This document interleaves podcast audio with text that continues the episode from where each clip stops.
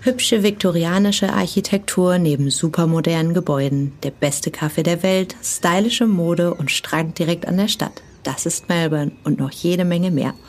Heute nehmen wir dich mit nach Australien und erzählen dir in fünf Minuten jede Menge Nützliches über die Hauptstadt des südöstlichen Bundesstaats Victoria. Hallo ihr Lieben, ich bin Anna, heute Kyoto, früher Wengel und ich arbeite seit ein paar Jahren als freie Autorin für Travelbook. Ich bin Reisejournalistin, Autorin und Coach und liebe es zu reisen. Meine letzte Weiterreise ging kurz vor Pandemiestart nach Australien und da habe ich gleich ein paar Monate in Melbourne verbracht. Mein Mann kommt aus Melbourne und hat mir jede Menge Ecken abseits der eher touristischen Highlights gezeigt und ein bisschen was davon möchte ich heute mit euch teilen. In fünf Minuten um die Welt der tägliche Reisepodcast von Travelbook. Heute geht's nach Melbourne.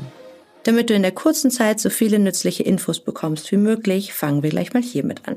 Entweder oder. Schnelle Fragen in 30 Sekunden. Auto oder öffentliche Verkehrsmittel? Geht beides. Das öffentliche Verkehrsnetz ist gut ausgebaut, in der Innenstadt aber besser als weiter raus in den Suburbs. Je nachdem, welche Strecke man zurücklegen will, lohnt sich auch ein Fahrrad. Pärchen oder Familienurlaub? Fahr nach Melbourne mit dem oder den Menschen, mit denen du gern Städtereisen machst. Entspannung oder Abenteuer? Beides. Kultur oder Party? Kultur. Es gibt natürlich eine Partyszene, aber Melbourne gilt nicht ohne Grund als Kulturhauptstadt Australiens.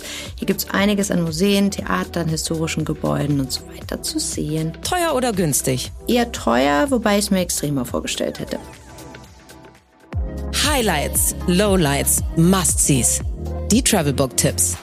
Was ist ein Highlight? Ein Highlight ist für mich, dass Melbourne eine Metropole mit Meerzugang und Stränden ist. Das vermisse ich regelmäßig in Berlin und Melbourne hat gleich jede Menge Meer und Strände zu bieten. Die ziehen sich von der Innenstadt bis runter zur Mornington Peninsula. Übrigens ein sehr, sehr sehenswertes Ziel auf der Reise. Was man unbedingt tun sollte.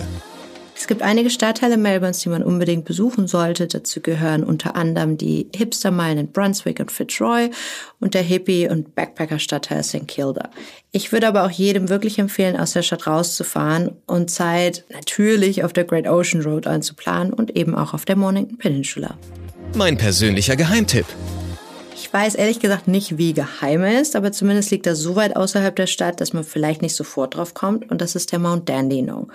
Wir haben dort einige Wochen gewohnt und ich fand es immer so toll, die Eukalyptusbaum gepflasterten Straßen hochzufahren. Außerdem ist es auf dem Mount Dandenong einfach sehr, sehr nett und entspannt. Viel los ist nicht. Es gibt ein paar Geschäfte, Cafés, Restaurants und eben jede Menge Natur, in der man stundenlang spazieren gehen kann. Dann noch ein schneller Geheimtipp für den Donnerstagabend, die Murmur Piano Bar in der Innenstadt. Ganz genau so stelle ich mir Piano Bars zu Zeiten Billy Joels vor. Hier sitzt Matt Gainham am Klavier. Der kann praktisch jedes Wunschlied spielen und singen und ist sowas wie eine lokale Legende. Das ist absolut sehenswert. Welcher ist der beste Spot, um den Sonnenaufgang zu beobachten? Der Lookout Arthur's Seat auf der Mornington Peninsula. Die kann man von da oben super sehen, genauso wie die Port Phillip Bay. Geld, Sicherheit, Anreise. Die wichtigsten Service-Tipps für euch. Welche Gegend sollte man meiden? In der Innenstadt die King Street, da passiert öfter was. Ansonsten sind es auch Dandenong, Broad Meadows und West Heidelberg. Die sind auch da alle dafür bekannt, dass es nicht ganz so sicher ist. Was macht man am besten, wenn es regnet? Sich freuen, dass man jetzt Zeit für Kultur hat.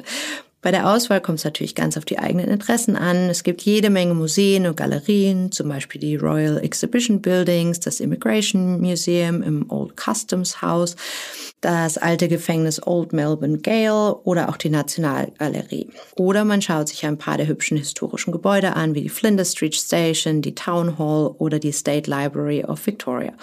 Oder man sucht sich eben ein, zwei, drei Veranstaltungen in Sachen Theater, Ballett oder auch Sport raus. Es gibt wirklich richtig, richtig viel zu tun und zu sehen in Melbourne und da ist das Wetter ganz egal. Mmh, Weltspeisen. Melbourne ist die Kaffeehauptstadt der Welt, zumindest wenn man die Melburnians fragt, aber ich würde Ihnen zustimmen. Ich habe noch nirgendwo auf der Welt so einen guten Kaffee oder so konstant guten Kaffee gekriegt. Mein absolutes Lieblingscafé übrigens das Green im Stadtteil Brunswick.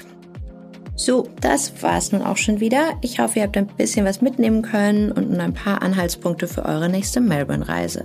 Ich jedenfalls freue mich schon riesig darauf, wieder hinzufliegen. Nun aber erst einmal vielen Dank fürs Zuhören und bis zum nächsten Mal bei In 5 Minuten um die Welt, dem neuen Travelbook Podcast. 15 Sekunden Auszeit